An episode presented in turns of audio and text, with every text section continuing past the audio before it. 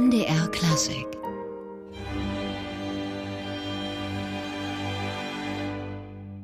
Die Kammersymphonie Leipzig spielte hier das Prälude zur Suite aus Holbergs Zeit und das mit sehr authentischer Anleitung, denn am Pult stand ein Norweger, Jan Björanger, renommierter Geiger und Dirigent und Professor an der Universität in Stavanger, derzeit wieder zu Gast in Leipzig. Morgen wird er beim zweiten Konzert des MDR im historischen Kursaal Bad Lauchstädt das MDR Sinfonieorchester dirigieren.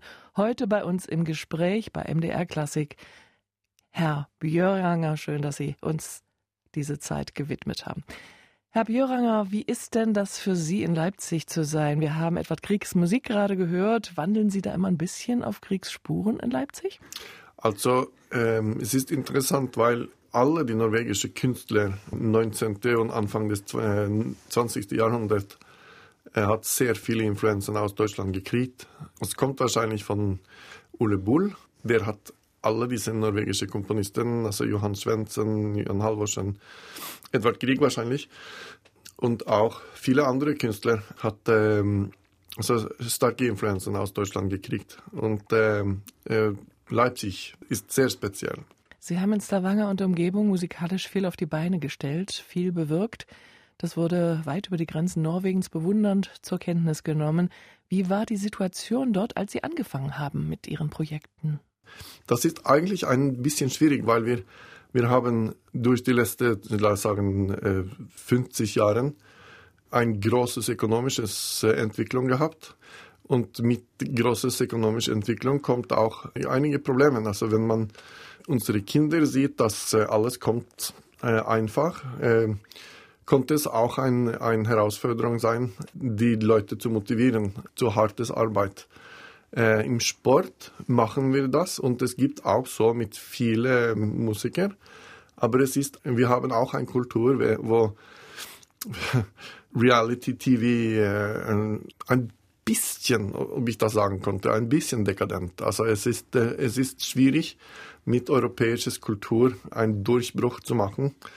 Und für die jungen Leute ist es wahrscheinlich eine Herausforderung zu, zu lernen, dass man wirklich ein extrem hartes Arbeit machen musste, äh, wenn man diese Leben suchen. Und Sie haben in Stavanger ein Ensemble gegründet.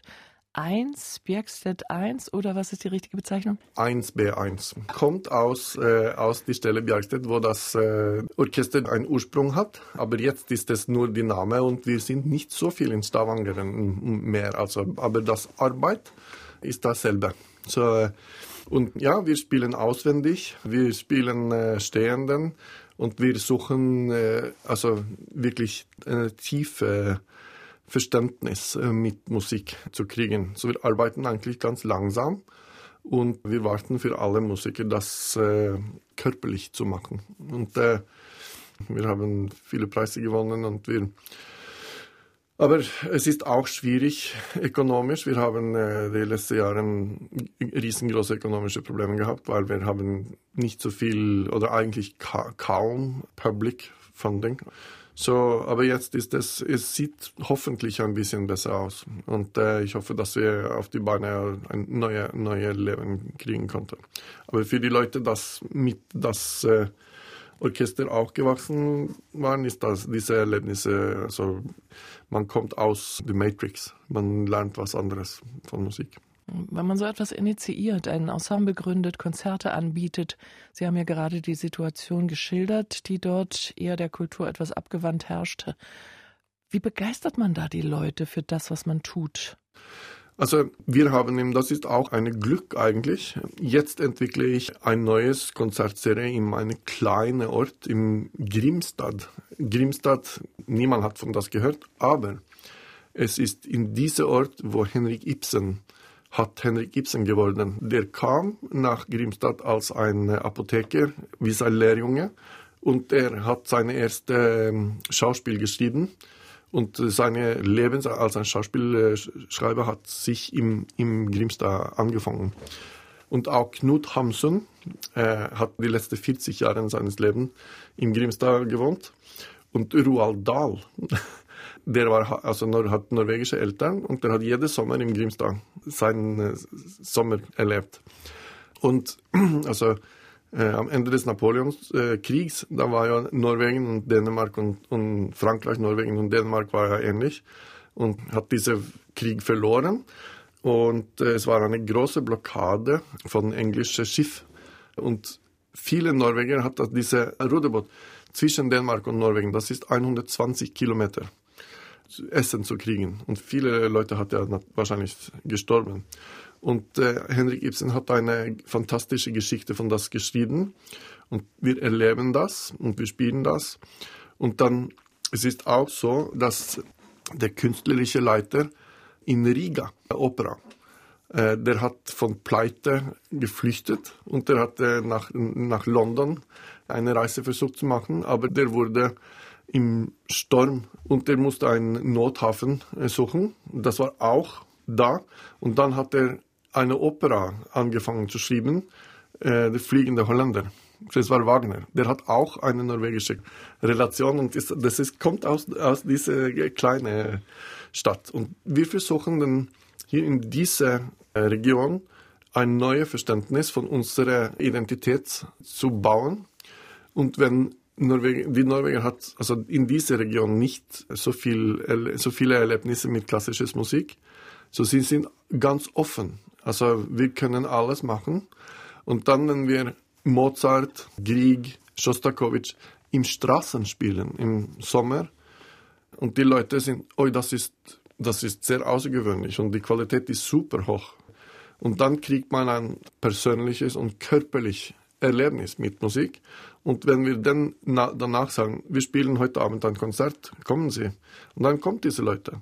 So wir, wir bauen einen, ein neues Publikum in diese Umwelt und machen dann jetzt eine Linie zwischen dieser Text, also Worte und Musik. Es gibt, also zwischen Ibsen und Grieg gibt es wahrscheinlich viele Geschichten, auch Hamsun und der norwegische Komponisten. So, es ist eine starke, starke Geschichte und ich finde es sehr interessant, dass wir dann diese Sachen auf, äh, aufbauen konnten und in Ruhe ein bisschen neu, neue, äh, also neue Erlebnisse mit Musik aussenden. Also ich weiß nicht, wie man das sagen konnte, aber verstehen Sie, was ich. Äh, ja. Das haben wir alles sehr gut verstanden. Eine echte Kulturlandschaft, die Sie da wieder zum Leben erwecken und schon erweckt haben im Süden Norwegens.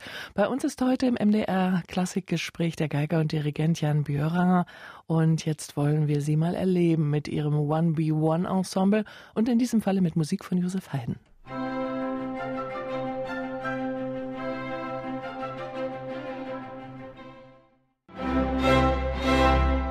Clemens Hagen Violoncello und das Ensemble One b One unter seinem Chef Jan Björanger. Morgen wird der Dirigent, Geiger und Festivalleiter beim MDR Sinfonieorchester am Pult stehen, zu Gast im historischen Kursaal Bad Lauchstädt.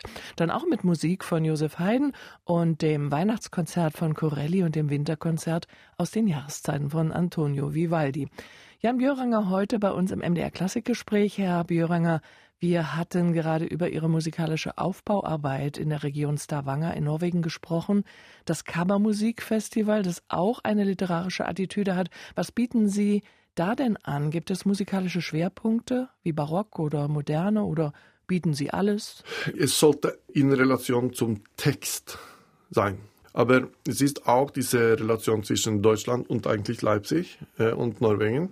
Sie spielen viel Schumann, viel Mendelssohn, und viele, viel Bach und dann die norwegische Relationen. Und dann gibt es auch in nächste die Gedichte von Heine und Goethe und, und so weiter. So es, es ist eigentlich dann, wir haben eigentlich keine Grenzen, aber wir in, in diese, also in diese Zeit spielen wir Musik, wo wir wissen, dass das Publikum physisch und emotionell relatieren konnte.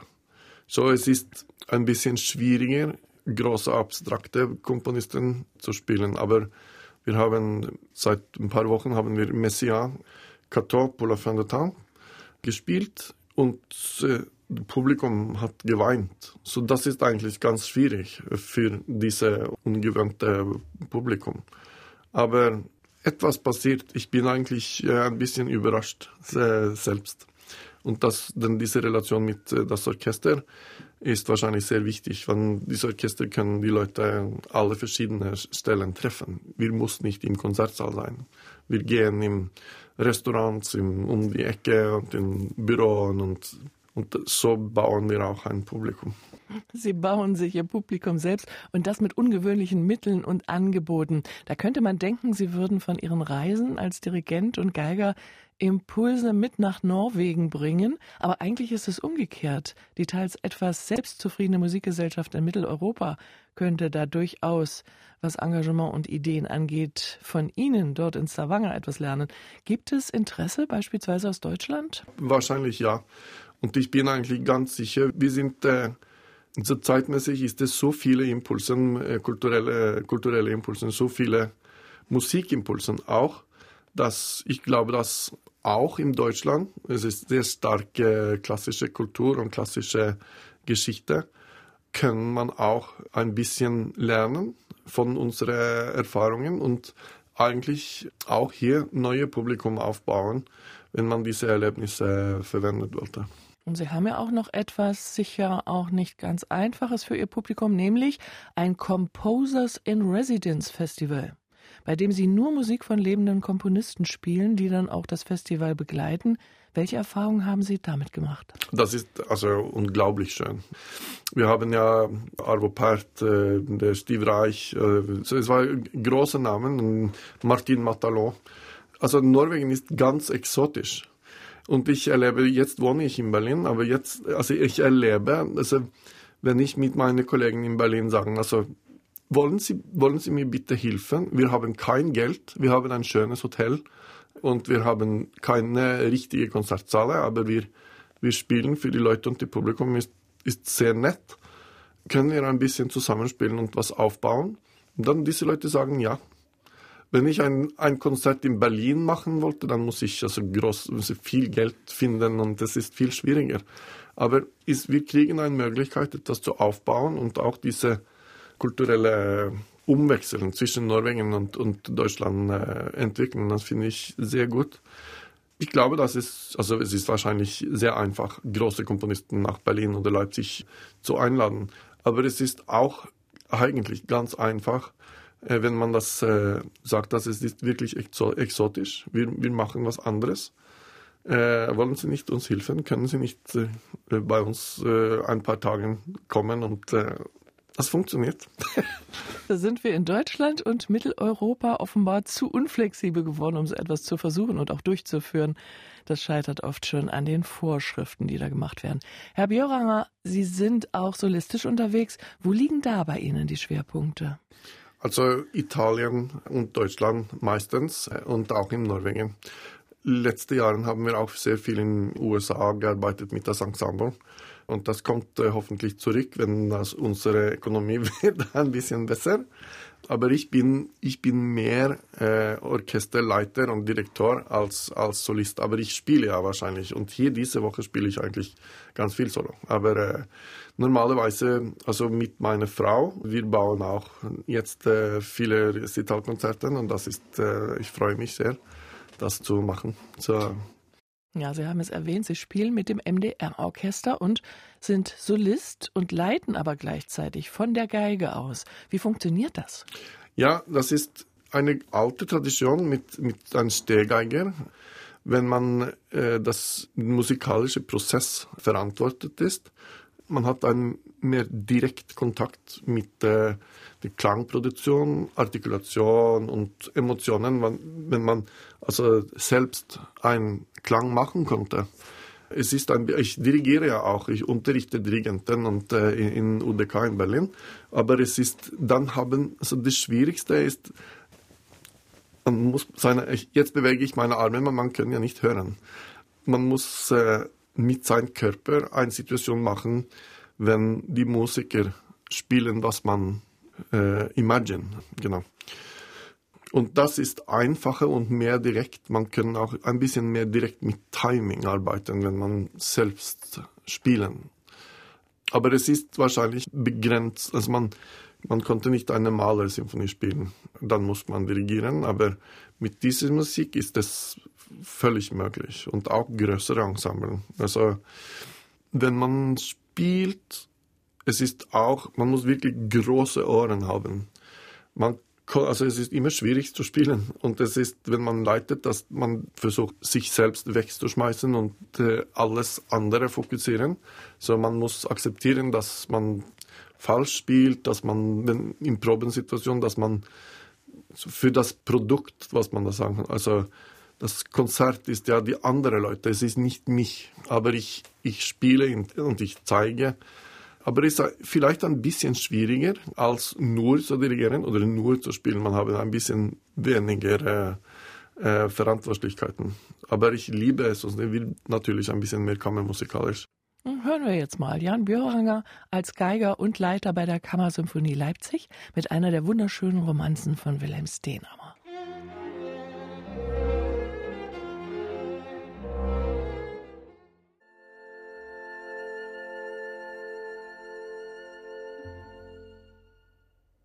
Jan Björanger als Solist und gleichzeitig Leiter der Kammersymphonie Leipzig, die ja sonst äh, vom Konzertmeister auch dirigiert wird. Also für diese Musiker, die ja aus dem MDR Sinfonieorchester kommen, ist das keine ungewohnte Situation.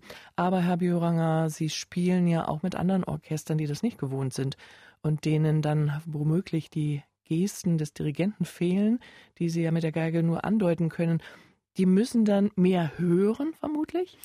Also wenn wir arbeiten, ich habe einen Schwerpunkt, dass wir mehr autonom spielen. Also es ist eigentlich dasselbe, wie man im großes Orchester spielen, aber es ist ein bisschen, es ist einfacher, sich zu verstecken, wenn man im Orchester, im großes Orchester spielen.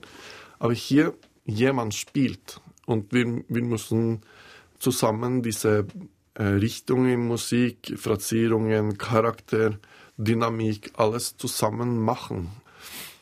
Äh, und ich glaube, dass für die Musiker ist das eine Herausforderung, aber es ist auch sehr, man wird sehr zufrieden danach, wenn man fühlt, dass man wirklich, es bedeutet was, dass ich, äh, dass ich bin hier als ein Musiker im Orchester. Dass man kennt, dass es bedeutet, eine, eine, seine eigene Stimme bedeutet was. Und ich, ich mache einen Unterschied, wenn ich diese Dynamik oder diese Klang mache oder diese Timing.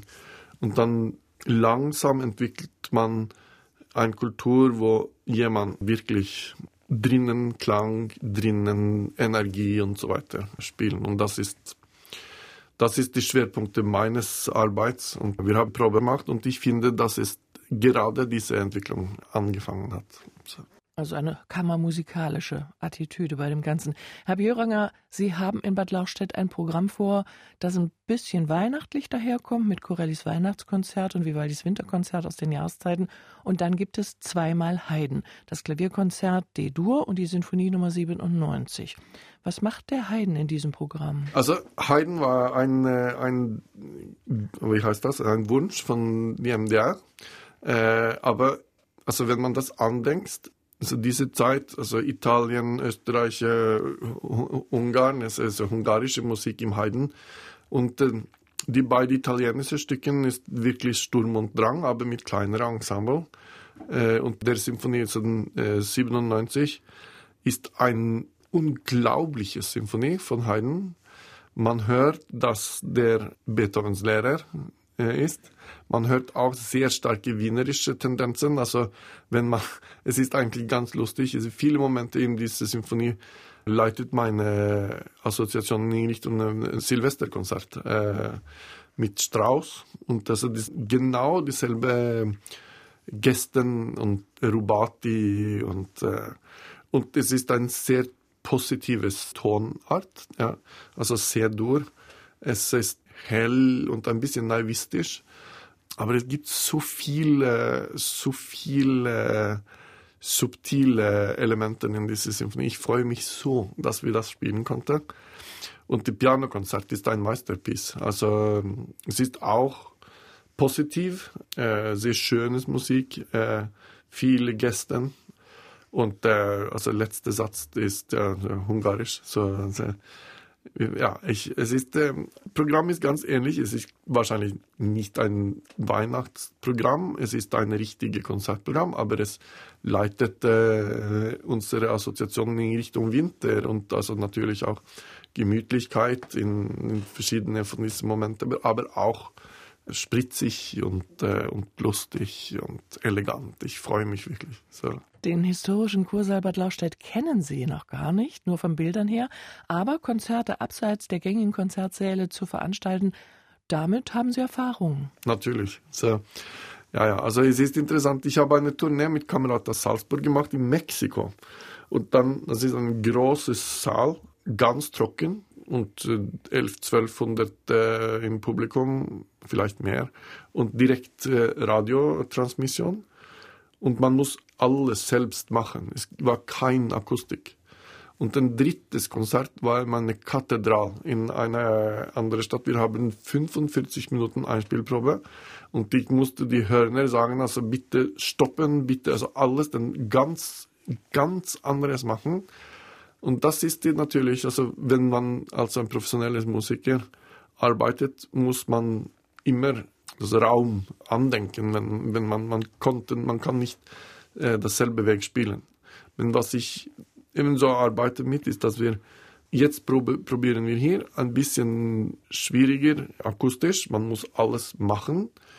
Und äh, ebenso machen wir auch hier im Probensaal diese Gäste. Und dann, wenn wir Bad Lauchstädt kommen, muss wir etwas anderes und ganz Spontanes äh, verändern. Aber so ist unser Leben. Und wir wollen Sie jetzt auch nochmal in der barocken Anmutung hören, in diesem Falle mit Telemann und dem Allegro, dem zweiten Satz aus dem Viola-Konzert G-Dur mit Lars Anders Tomter als Solisten und dem One Be One Ensemble unter Jan Björanger.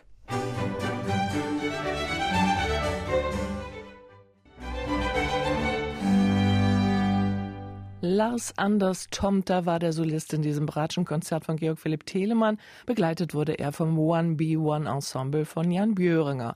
Und Jan Björinger wird morgen zu erleben sein, 20 Uhr im historischen Kursaal Bad Lauchstädt mit Musik von Haydn, Corelli und Vivaldi und dem MDR Sinfonieorchester in etwas eingedämpfter Form dann sonst würde es etwas eng werden im Kursaal. Jan Björinger heute im MDR Klassikgespräch. Herr Björinger, Sie spielen auf einer Montagnana-Geige. Domenico Montagnana war ein In Instrumentenbauer aus der Zeit Stradivaris, der auch in Cremona arbeitete, aber eigentlich für seine Celli berühmt war. Was macht die Geige aus? Also, der war eigentlich ein Bandit. der hat mit Stradivari gearbeitet und der war in seiner Werkschaft. Aber ähm, am Anfang des äh, 18. Jahrhunderts hat er Umzug gemacht und er hat gesagt, also Sie können auch diese wunderschönen Instrumente bei mir kriegen. Ich bin ein bisschen billiger. und er hat dann unter seinem eigenen Namen 51 Geigen gemacht. Die andere Geigen, das er gemacht hat, heißt Stradivari und ist Stradivari. Man kann vielleicht sehen, dass er die Varnish äh, auf Montagnana ist eigentlich ein bisschen besser äh, als Stradivari, aber es hat äh, andere Sachen auch. So, aber es gibt ja viele Cellisten, äh, Lynn Harrell, Truls Mörk spielen ja äh, Montagnana-Instrumenten. So, ja. Die Geige klingt aber nicht wie ein Cello, oder? Es ist tief, eigentlich sehr, finde ich, äh, süß, also viele, viele Farben und ich freue mich, mit diesem Instrument zu arbeiten. Weihnachten steht vor der Tür. Werden Sie in Norwegen feiern? Nein, wir werden in Berlin feiern. Erstes Mal, äh, ich und meine Frau allein.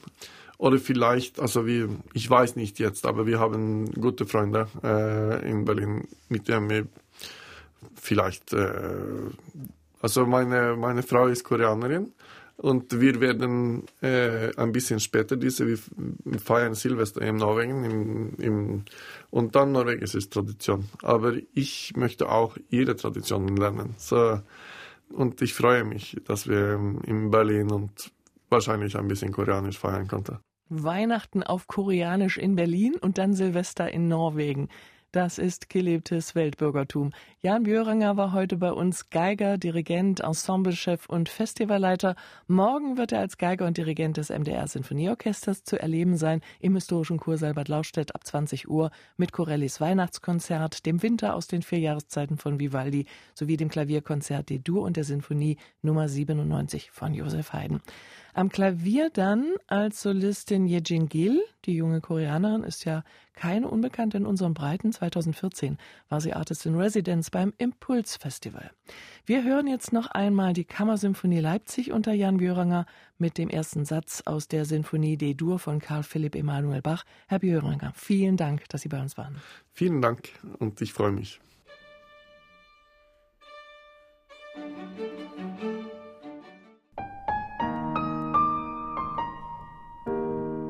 MDR Classic